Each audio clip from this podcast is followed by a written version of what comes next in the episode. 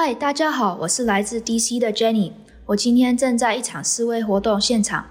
本集 Podcast 的录音时间是台湾二十八日周日凌晨十二点半。新闻内容可能随着你收听的时间有点改变喽，那就让我们开始吧。US 台湾 Watch，美国台湾观测站，台美关系下一站。新闻加料，评论加辣，欢迎收听。观测站底加啦！欢迎收听第三季第三十八集的观测站底加啦。我是可心，我是方瑜，我是 Jerry。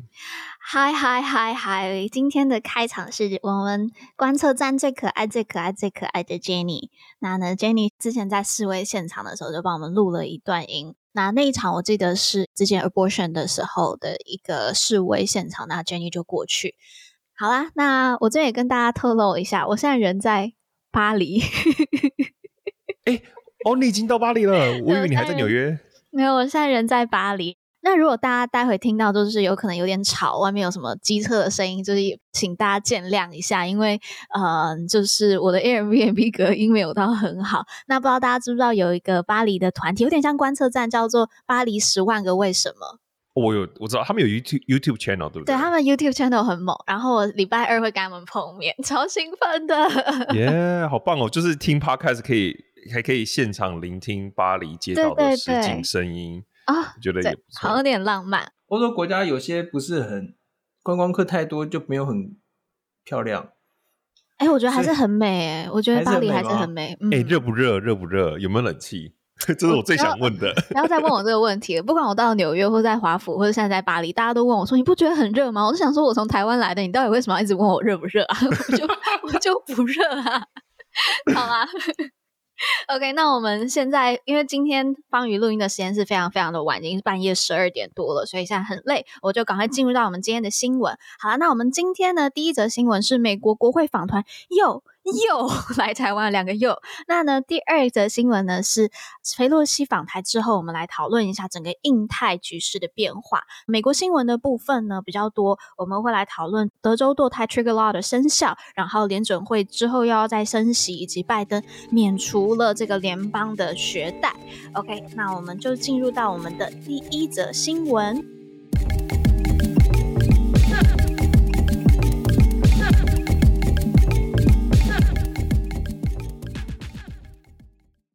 好，我们上礼拜才讲到，就是有国会访团，这个马基不是大叔，马基阿公就是阿公对，带访团来台湾嘛，然后这礼拜又再来台湾了，所以这不是上个礼拜 Podcast 的重播，是因为真的又来。那是二十五号这一天呢，我们迎来八月的第三团的国会议员团。那这次访团的领衔人是 Tennessee 的这个共和党籍参议员，叫做玛莎布莱克本 （Blackburn）。那呃，黑烧。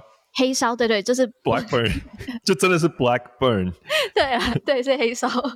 那还记得上次我们有提到，就是上上一团是那个马基亚公的进步派嘛？那这一次的这个 Blackburn，他是保守派的。然后他在参议院的话是属于那个商业和军事委员会的。那他在上个月还提了一个台湾 Democracy Defense Land Lease Act，就是跟台湾相关的法案。而且他还提出，还有联署台湾相关法案共有二十三个，因为他其实二零一九年才上任，所以在短短的这四三年当中，我觉得算是挺台力道真的还蛮强的。那这其实是他第二次来台湾，那二十六号的时候就有跟蔡英文总统见面，而且我觉得最想要跟大家分享的是，就是 Blackburn 来台湾之后，他就有开始推，就是一直在 tweet 嘛。那像都 Twitter 真的就是变成中文，对，他直接用繁体中文说：“致感荣幸能与蔡英文总统会面，重申对台湾自由及未来成就的支持。”我觉得这直接用繁体中文，我觉得超猛的。然后他其他的 tweet 大家也可以去看一下，就他发了很多个文，呃，还有个 tweet 是直接讲，就说“习近平吓不了我 ”，我觉得很帅。你其实应该要介绍一下 Blackburn，他刚到台湾的时候就。就写了那则推特嘛，他他用中文写了，他说：“我刚抵达台湾是为了要向北京传达一个讯息，我们不会接受霸凌，嗯、美国将坚定维护全球的自由，不会容忍伤害我们国家及盟友的行径。”哎，这中文写的很顺诶，就是不知道他的团队里面是不是有有小编，中文小编，对啊，就是来自台湾的小编，或者是中文非常好的小编。嗯嗯嗯，哎、欸，这真的很重要哎。好，那呃，我觉得这次可以讨论一下，就是 Blackburn 他来台湾，就他特别的意义，因为我们上次也有去讨论，就是马基阿公他的特别意义在哪里嘛。那我自己是觉得，因为我有看到，就是 Blackburn 他有上 Fox News 受接受访问，那我觉得这点我觉得很，嗯、呃，对于。美国认识台湾，或是对于台湾的讨论是一件很重要的事情。因为还记得那时候 Pelosi 来台湾的时候，我们有看到一些保守派，因为他们就太讨厌 Pelosi 了。所以呢，当胡锡进说要把 Pelosi 的这个飞机射下来的时候，甚至会有一些就是非常讨厌 Pelosi 的保守派，就是支持这件事情的。那这次看到保守派的议员也到访，而且还在他们就还接受 Fox News 的访问，就在他们的同温层。就是说明来台湾的意义，我觉得是很重要的。对，我记得那个时候有跟 Jerry 讨论到这件事情，对不对？有，而且我那时候好像就是给你看那个，因为我我自己会看 Fox News 在 Instagram 上面，他们都会有留言。留言区真的是一个很很奇妙的世界，就是自由派或保守派的留言区都会看到一些很很惊讶的东西，所以我还蛮喜欢看留言的。那时候就真的有一些蛮夸张的留言，因为他们就是真的太讨厌 Pelosi 了，嗯，所以就觉得说，哦，终于就是把他飞机打下来这件事情，他们就说，哦，they got the right idea 什么的之类的，对。对哎、欸，其实那个，其实像川普也反对裴洛西访问台湾啊。哦，对啊，对啊，对啊，川普就说什么啊，裴洛西只会搞砸事情，嗯、然后觉得这不是一个好主意。嗯、但但我会想要讲，你看，其实我们看到这些访团接二连三的来，然后呢，上一次 Pelosi 当然是民主党的嘛，然后马基是自由派大将，然后现在又有保守派进步派，马基是进步派大将。嗯、没错，所以我觉得这其实是一个很好的讯息，就是说，呃，不管是你是左或是右，在美国都可以得到两党的支持。嗯、其实 Pelosi 刚来的那个时候，嗯、大家都在讨论说这个紧张局势会不会升温，有多危险。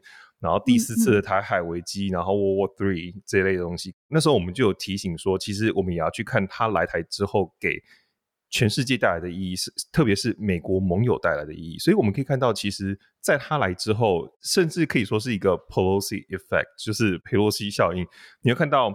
日本也有访团来，然后呢，立陶宛也有访团来，嗯、就其他国家的访团，就是都已经好像已经要开始报名要来参访台湾了，就像旅行团那样子。对啊，那我觉得我们看到是更多、更更多这样子的后续效应，所以我觉得其实是还蛮正面的。嗯嗯嗯，嗯嗯有那个英国的卫报哦，就是 The Guardian，就是有一个非常大的一个报纸，他说。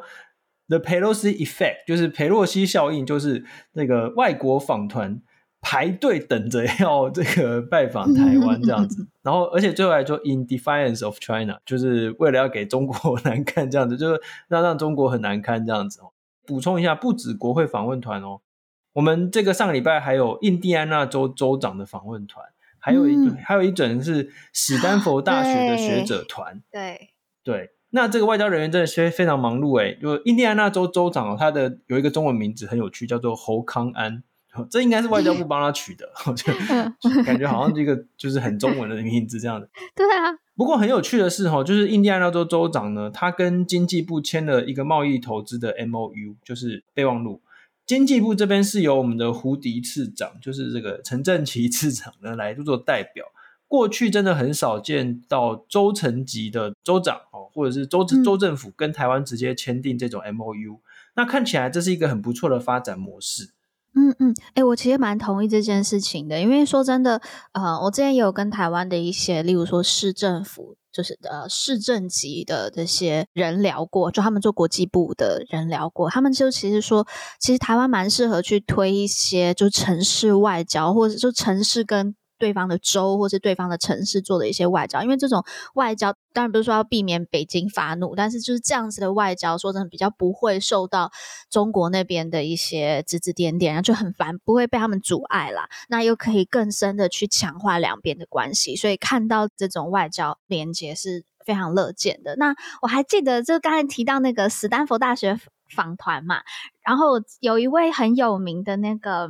台美中政政策的这个学者叫做卞凯利嘛 karis 呃 Templeman，然后他就哦，对，好丢脸哦，好，齐凯利 karis Templeman，那他就有发文，他就拍一张那个蛋饼在永豆的那个蛋饼照，然后就说终于呃一解我拥喝 soy drink 的瘾，谢谢你台湾。然后我还记得上个月那个 Axios 的记者，他也是就是大赞台湾的永豆的饭团。等一下，等一下，等一下，等等等，为什么什么时候永和豆浆可以这样子简称啊？永豆啊，有一直都是这样子啊。还有传那个传美啊，传统美食，传统美食，传美我不知道。传传美，然后还有传世传统市场，去传世吃传美。哪有？没有，有，这是同一系列的，这是同一系列的。没有，没有，没有，没有，不是吧？不是吧？有啦，永豆就是永豆，永豆真的是很，永豆的确蛮久了，永豆很久了。对啊，好，我们歪掉了，整个差题，没有这种。不过那台湾美食真的很赞啊！上一次这个 Pelosi 要来之前，也有这个。前国会议员在推特上面讲说：“哎、欸，一定要外带鼎泰丰到飞机上吃哦。” 就是，哎、欸，我们没有接叶配，然后、先跟大家讲一下。对，因为东岸东岸没有鼎泰丰，现在他们要在那个好像要在 Times Square 开了，但是还还还没有听到进一步的消息。对，所以完全能够理解，就是在东岸的这些国会议员会会很想要吃那个鼎泰丰。好啊，好啊，那。呃，我觉得我们这一则新闻呢，差不多讲到这部分，那就是希望未来有更多更多，不只是美国或者各个国家的访团都可以来台湾，然后来品尝我们的汤鱼永豆。好，没有这种东西。好了，那我们就进入到就是第二则新闻。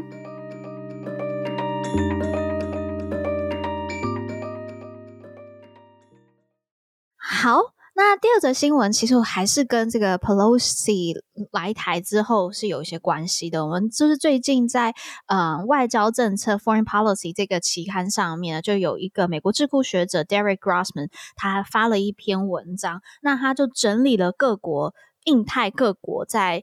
中国军演的这个反应，那呢，他就做完了各国的反应的整理之后呢，他就得出了两个结论。好，那什么结论呢？第一个呢，就是说，多数的印太区域的国家，他的回应支持中国的说法，那还是维持一中原则的。那这个一中原则就是台湾是中国的一部分。不过呢，Pelosi 访问的行程，同时也彰显了美国还有盟友对于台湾强而有力的支持，特别是当台海战争发生的时候，他们有这样的。更高的这个支持。好，那呃，我们就来看一下这一个智库学者他对于这些印太国家各国的反应，他的他做的整理。那总共可以分八种，那我们就来看一下。那第一个就是大力支持的嘛，大大力支持的就是日本跟澳洲。那呢，Blinken 还有澳洲的外交部长黄英贤 Penny Wong，还有这一个。日本的外务大臣林芳正，他们在八月六号这个东亚峰会的外长会议的时候，他们有召开三边的这个对话，还发表了声明，就是对中国这种连日的这个大规模军演，严重影响国际的和平稳定，就是表示非常的关切。而且他们也重申了对台湾采行的一中政策一个以及基本立场都没有改变，所以就可以看到，就是日本跟澳洲是属于大力支持台湾的，但是呢，不一定是所有国家都是如此。好，那。Jerry 来帮我们讲一下韩国好了。没错，就是日本的隔壁韩国，南韩哦，嗯、就是相对来说就是相对的冷淡许多。大家还记得当时 Pelosi 结束访台的行程，那要前往南韩的时候呢，总统尹锡悦呢却以休假为由未亲自接见。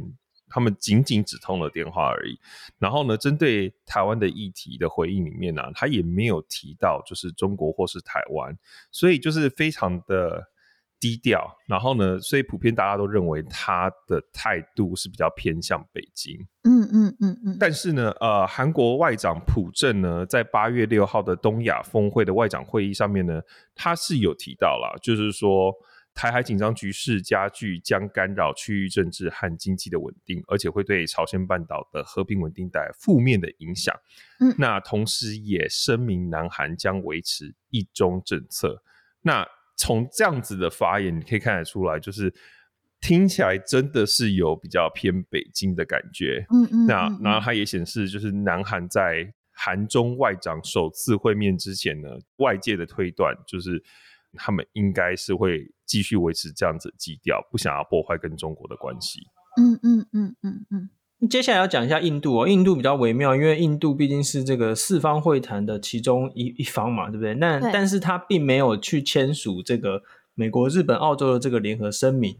嗯嗯，他不用“一中政策”这个词哦，就是他是比较一个微妙的 这个态度，因为就印度外交部呢，就当然也有被记者会问到说，哎，就是有没有要改变，或者是这个呃，对“一中政策”有什么态度？可是他就是避重就轻，模糊带过。当然，就是一方面跟中国还有在还是有边界的这个争议，可是他一方面又不想要直接的去得罪。嗯嗯嗯。那还有另外一个也是没有讲到、没有提到一种政策的，就是纽西兰。那纽西兰它其实是美国在太平洋就是蛮重要的一个盟友，不过它一直以来它在的立场都被认为是比较温和的。纽西兰跟中国外长他们在东协会议上面的时候呢，就是这个纽西兰的外长他就一直讲，就说要降温，就一直在重复说要外交措施啊、对话这种重要性。不过他就是没有提到这个一中政策，那他也没有提到就是对台湾的支持。纽西兰的总理他本人呢，就是那个大家很很有名那个阿尔登嘛。那阿尔登他在这一次中国大规模军援的时候，他就有提到，就是未来的访中计划。他就针对未来访中计划提到，就是虽然中国变得日益独断，但两个国家还是有持续合作的共同利益，所以还是可以感觉到纽西兰维持比较偏温和的态度。嗯，对，大家都真的很不想要。选边站的感觉，除了就是我觉得蛮正常的啦。日本、澳洲之外，嗯，那我们再来看多数的东协成员国，那他们其实是都没有发表任何声明支持台湾。这其实是占多数，占印太地区多数的国家哦。Pelosi 来台的时候，嗯，那个时候刚好是有一个东协的外长会议嘛，我们刚刚提到很多次。那东协在公报里面呢，就重申对一中政策的支持，那对台湾则是只字未提这样子。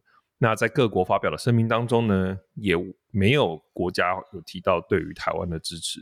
嗯。那像譬如说，像印尼在支持一中政策的立场上面呢，他就是讲说，哦，我们应该要避免挑衅的动作啦。然后呢，像新加坡也是讲说，我们期盼就是美中达成这种临时的协定哦，要自我克制，不要。让紧张的情势升高。嗯，嗯，那越南则是越南，其实是美国目前比较蛮重要的区域伙伴。那他就是坚定一贯的立场，说哦，我们奉行一中政策，反对台海情势紧张升温，努力维持区域和平稳定。嗯。那马来西亚跟泰国的声明当中呢，也同样就是都避免提到支持台湾，就是不想要，还是不想要选边站，然后不想要。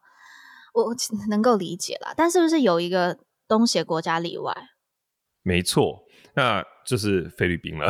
嗯、因为菲律宾跟美国是有签订共同防御条约的，嗯，所以呢，尤其是他们最近又有一个新的总统，就是小马可斯。对对对，他他在跟布林肯的会面当中，他就有提到说，台湾的危机恰巧反映了美菲联盟的重要性。嗯，所以算是东协国家的唯一比较选边的。嗯，对。嗯就是说，这个小马可是他其实比这个前一任的总统还要不靠中国一点哈，就是就是他他当然在美国跟中国之间呢、啊，就是他是稍微修正了一下呃，嗯嗯，杜特地的比较靠中国那边的这个政策哦。那这个其他的南亚国家呢，都是非常的挺中国，包括中国的长期盟友巴基斯坦，然后呢，这个孟加拉、马尔蒂夫、尼泊尔、斯里兰卡这些议题呢。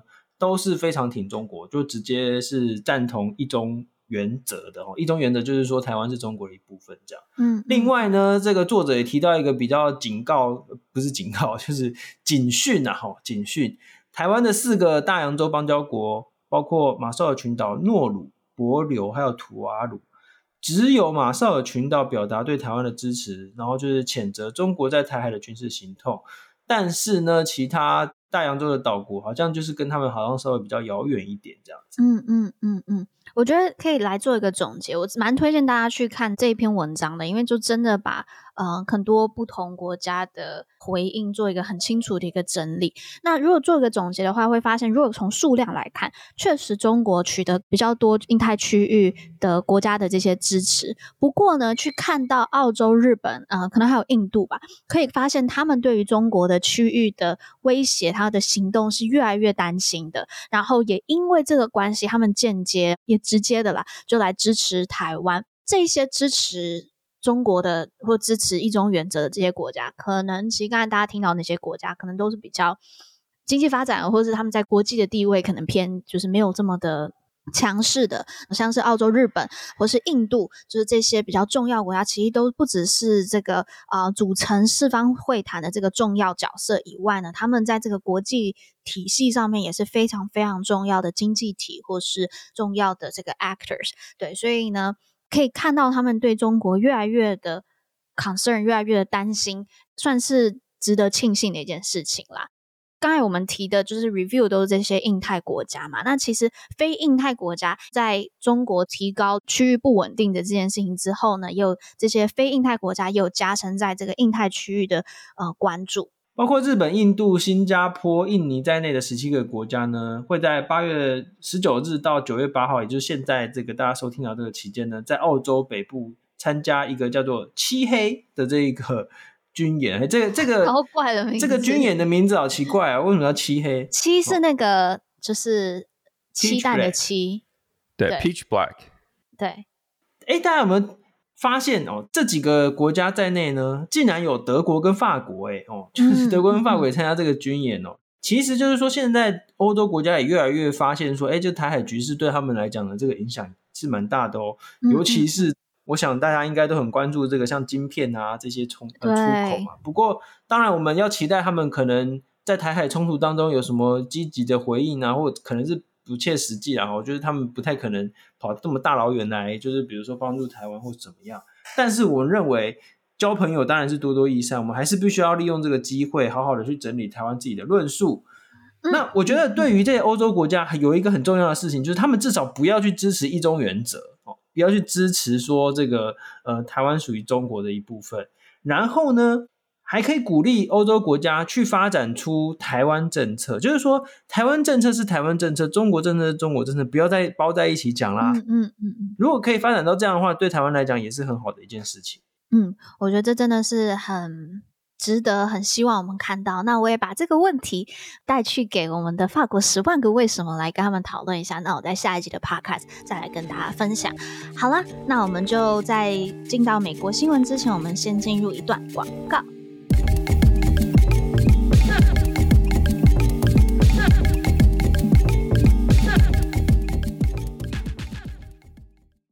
我觉得故事对我来讲就是一个人存在证明。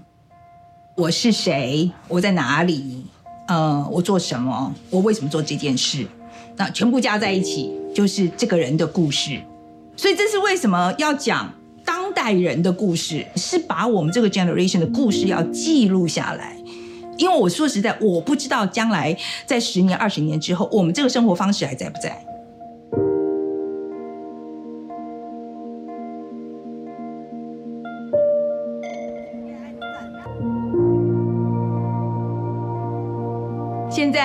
我想请你来支持《说故事的人》第二季的集资计划，让我们一起来说我们的故事。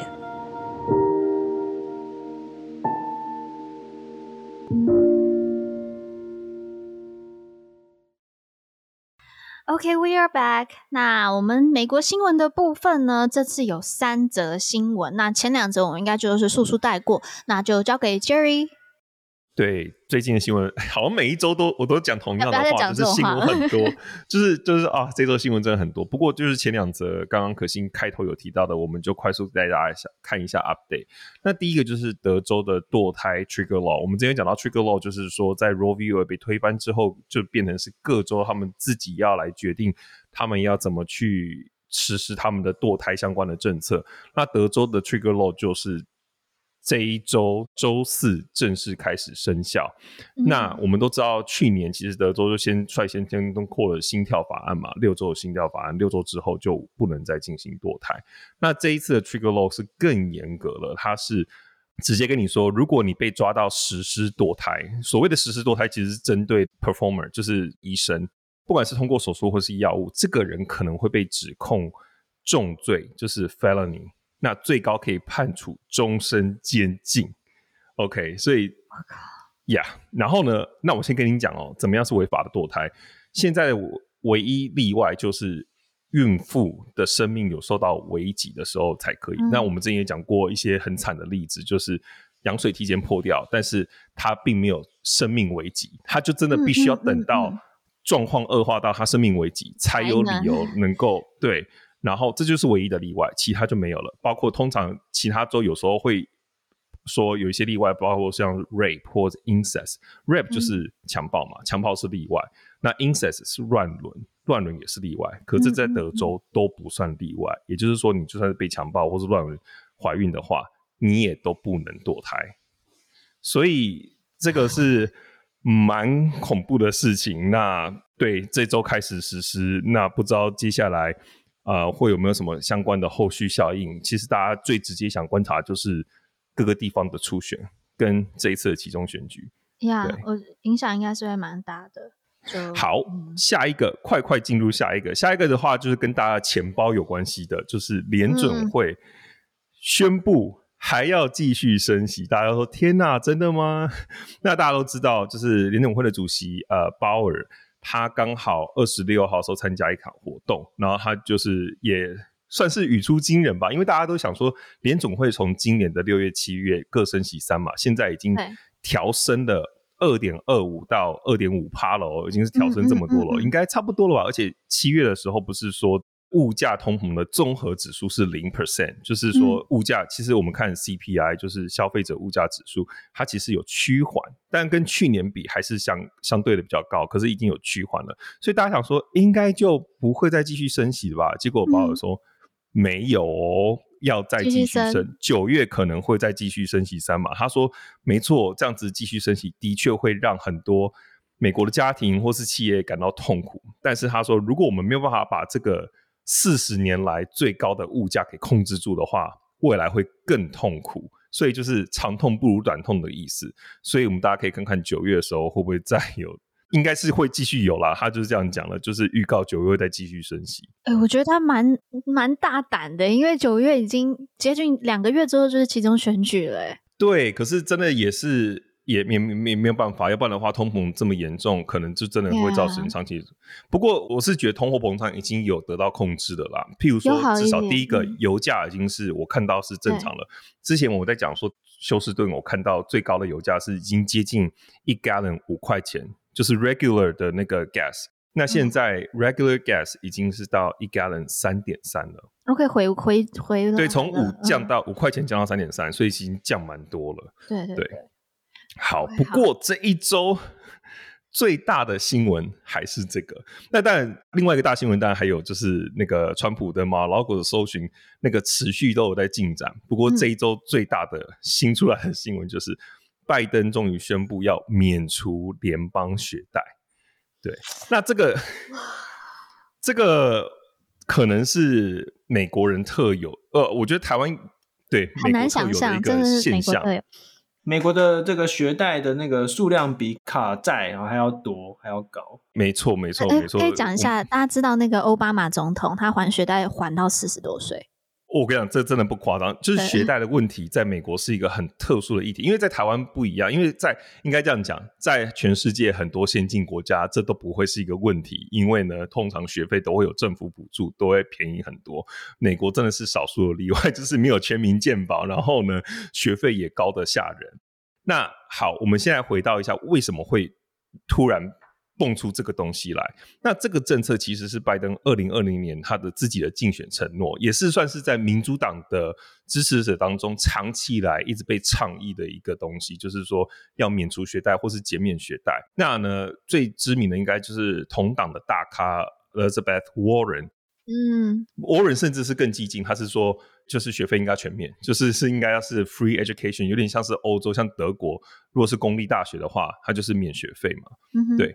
那为什么特别想讲这个东西？是因为最近这几周对拜登政府来说可以说是一路顺风。什么意思？我们之前讲到了，就是不仅卡关超久的这个气候变迁法案，虽然最后改名叫做 Inflation Reduction Act，对不对？嗯、那这个通过了，然后呢，Chips Act 也通过了。那前阵子他还在阿富汗击毙盖达组织的现在的领袖，嗯、那一路就是气势高涨的感觉。然后呢？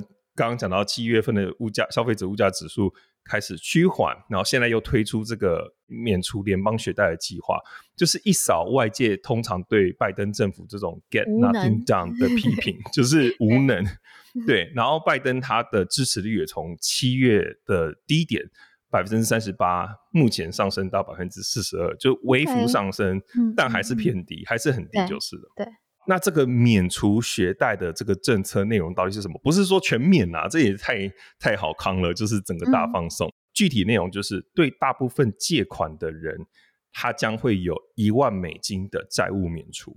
嗯嗯。然后呢，对拥有 Pell Grant 的人，则是两万美金的免除。Pell Grant 其实基本上就是一个补助计划，专门给。低收入户的家庭，嗯、就是说，所以如果你有 Pell Grant，代表你是低收入户的话，你的免除额则是两万块。那也不是说随便谁都可以申请，嗯、你的年收入必须要是在呃十二万五美金以下，嗯，三百多万台币，以美国来说算是偏中高的收入水准。也就是说，它的门槛其实是蛮低的，因为大部分的美国人都没有到这个收入，所以都可以去申请。对，嗯嗯嗯，然后呢，他甚至还提出其他的一些方案是，如果你的学贷是大学的学贷，你只需要偿还你月收入百分之五的上限，嗯、就是说你的偿还额将会有一个天花板，那这个天花板就是你的月收入的百分之五，那之前是百分之十，所以这其实是减低了蛮多人的负担，嗯嗯嗯，然后再就是呃利息，你知道，等一下可心可以说分享一下，就是你知道。跟其他很多国家不一样，就是通常说政府的学贷是不是利息会很便宜，会减免？其实没有，就是联邦学贷一向以来其实是可以帮政府赚钱的经济，因为他们靠利息赚很多。所以呢，这一次的方案里面也改变了，就是你只要有继续每月按时付款，嗯，你的利息政府会帮你付掉。也就是说，你不用担心说你的本金一直在变多。对，就是对，就是你的你的那个 balance 越来越多，因为有利息这样子，嗯嗯嗯、你只要还那个本金。所以呢，综合以上，他们就统计了这一次计划推出会一口气减少百分之三十三，就是联邦学贷的债务人的数目，就是那些人就会被付清了。然后呢，将近有四千三百万人受惠。嗯、他们也统计说，百分之八十七这个方案的福利都会受惠那些年收入不到。七万五美金的借款人，嗯，对，嗯嗯，当然啦，就是这都是讲的很好听，可是也有很多批评。在进入批评之前，我们先来，就像刚刚讲到，就是美国的学费跟其他世界其他先进国家比，真的贵很多。那刚好我们三个人都有在美国念过书，嗯，要不要来分享一下大家好的经验？身为就是学费应该是在我们三个里面最贵的人，我就先来讲。好、呃，我觉得，呃，但我真的说真的，我蛮，我还是想要听之批评声的。但是我光听，我是觉得还不错的原因，是因为之前不是川普就一直在讲说工作都被呃抢走嘛，然后好的工作都被抢走了嘛。我我也不能反对的原因，就是因为真的需要高知识门槛的，就是学费就是这么贵嘛，很少看到美国人会去念嘛。对，所以现在看到就是如果真的联邦有在帮忙。呃，学贷的部分，我相信念书的压力是真的可以小很多的。那我来讲一下，我之前二零一八年来美国念书嘛，然后那个时候我就想要申请联邦学贷。刚才 Jerry 不是说利息很高嘛？就让大家猜猜看，呃，Grad School 就是那个呃研究所的利息多少？Jerry 你要猜一下吗？还是你已经知道的？三趴，我不知道，乱猜三趴。方宇你觉得多少？两趴？六趴？我靠！超级扯！我那时候就看到，我想说哈，确定吗？那没有在，这不是学贷吗？因为我爸叫我去申请嘛，然后说爸，你过来看一下。然后他就说真的是六趴吗？六趴很高哎、欸，很高啊！然后之后我们两个想一想就不对，就真的你跟联邦还，你是真的是高利贷还是怎样？所以呢，我就我之后最后是跟台湾这边富邦申请。你猜这我拿到的利息是多少？两趴，两趴。两趴吗？零趴？哇！哎、欸，那你我跟你讲，你跟我一样，因为我之前 在台，我我出国也是跟台湾申请出国留学贷款，嗯、我也是零趴。零趴，你你只要就是收入没有到超过多少，家庭收入没有到多少，你就可以申请那个没错那个趴数。对，然后这真的，这我跟我，我美国这么贵耶，美国真的这么贵，因为我跟我美国朋友在聊天的时候，他们听到说，我我我终于知道为什么你那么爱台湾了，就是。而且你知道最近不是大家在批评说，因为联总会一直升息，所以房贷变很贵，房贷对对对，然后他们一直在那边就是那边靠腰说房贷超贵超贵超贵，可是也没有六趴高，也才五趴多，也没有到六趴，那你就知道这个六趴多贵。最后，因为说真的，因为台湾你零趴，你其实能够申请到它最高是一百万。然后，所以其实是不够的。那所以我们之后解决的方法就是拿房子再去抵押，然后抵押再拿台湾房子抵押出来的利息也差不多两趴多而已啊！我靠！我我就不知道美国人要怎么办。而且你刚刚说一百万还不够，对不对？学费到底有多贵？嗯、呃，我我在 NYU 念两年下来，台币大概三百五十万了。我靠！哇，不不是学费，就是整个生活费，然后全部加起来，但是开销总开销总开销大概三百五十万。但是我告诉你，我的已经算我我还有一些朋友就过不了奢侈的，就是四百四百多那种。我跟你讲，你这个真的不夸张，因为我听过，尤其是我身边朋友有上这种常春藤名校的，我跟你讲，就是贵到不行。呃，我那时候是二零一八年到二零二零是三百五十万。现在所有的房租全部又在至少加个一千多块，每个月加上一千多块美金，你就知道现在是更可怕。真的，我真的没有在夸张，因为我这次回纽约，然后我全部都住在我朋友家，因为我真的住不起，就是我没有，好可怜哦，就真的太贵了。我们都知道美国当然就是物价比台湾高嘛，大概高个三倍左右，对不对？可是。就算是以美国的物价来说，美国的学费真的是不成比例的高，高太多了。嗯、那我自己是很很幸运，因为我念的是很便宜的公立的大学，就是德州的那个 Texas A&M、嗯。然后呢，学费本来就没有到非常贵，而且又加上我有在学校打工，我是在学校单位打工，嗯嗯嗯，所以我可以算就是 in-state tuition，就是像这种州立大学他们会有。州内学费跟州外学费，对对对，差很多。对，所以我是州内学费，几乎就是几乎又又省一半。我私校没有这东西。对，所以这真的是啊很夸张的事情。不过我们自己学校也有一些 complaint，就是说，你知道，像我们学校的 football 很有名嘛，嗯、然后呢，我们大部分的学费，其中有。不少的部分其实是 contribute to，就是我们要 build 我们的 football court，就是我们的美式足球场，就是重新翻修。那、嗯嗯嗯、又不是你们在享用的，就是对啊。但是这个对学校来说是很重要的事情，因为这是、嗯、就是关乎到学校的名誉 reputation。嗯，对，所以应该是说他们 football 都是金鸡母嘛。那也是了，也可以替学校赚钱，但是问题是替学校赚钱，可是也不是回馈到学生身上啊。但是你知道，你的学费很大一部分，有不少部分就是贡献到那些盖新足球场这些事情上面。嗯，对，所以当时也有很多人觉得啊，不公平啊。我们有没有就尤其是你去念这种啊、呃、研究所的，通常跟学校就是不太去关心学校的东西，没有什么 school spirit。嗯嗯嗯，对，这个议题我可以讲超久的，原因是因为哦，我在。二零一一年到二零一二年，第一次接触到社会议题的时候，学贷刚好就是我刚开始出道的时候，开始关注的议题哦。那个时候还去做了很多研究啊，然后还自己发问卷做分析啊，等等，就是台湾的这个学贷问题哦。就是大家真的不要小看哦，在台湾其实学贷问题也是吵了很久，所以等一下我们要讨论这些批评，我完全都被批评过，就是说啊什么。就是还有其他人很努力的付学贷，你这样不是就是有些人就会就不公平啊，什么之类的啊，就叭叭叭之类的哈。但是我自己先想一下学费的问题啊，我我也是念的是公立的学校，然后也是算是比较那种地处偏远的大学城，在那个 Michigan State，虽然说是公立学校，它的这个学费比较便宜，可是所谓的比较便宜，就是一个学分大概是一千多美金，就是这个数字跟在台湾。的这个公立大学是差不多，也就是台湾公立大学差不多是一千多台币，好，可是在我这个学校是一千多 美金，所以大概就是对，就大概就差三十倍这样子，哈，就是学费的这个概念大概是这样，所以说在美国念高等教育真的是相当贵。那但是这边要跟大家讲一件事情，就是说我们长期以来都被灌输一个概念，就是说啊，就是你来念书之后，你就可以，呃，你在薪水上面就可以有加成啊，所以。借钱念书等于就是投资自己的这种概念，可是呢，嗯、最近几年呢，这个物价的飞涨，然后呢，再加上就是那种低薪的工作越来越多，在这种状况下，又有越来越多人还款能力是有问题的，所以我们那时候就有在倡议说，哎，那应该要按照大家的这个收入的能力来设定还款的上限。比如说，像这一次拜登政府的这个，你如果是低收入，那你最多一个月五趴哦，你的薪水的五趴来还，大概是像这样。对。可是还是常就被骂，就说啊，为什么你就不还多一点？为什么不跟不能按照合约啊？等等。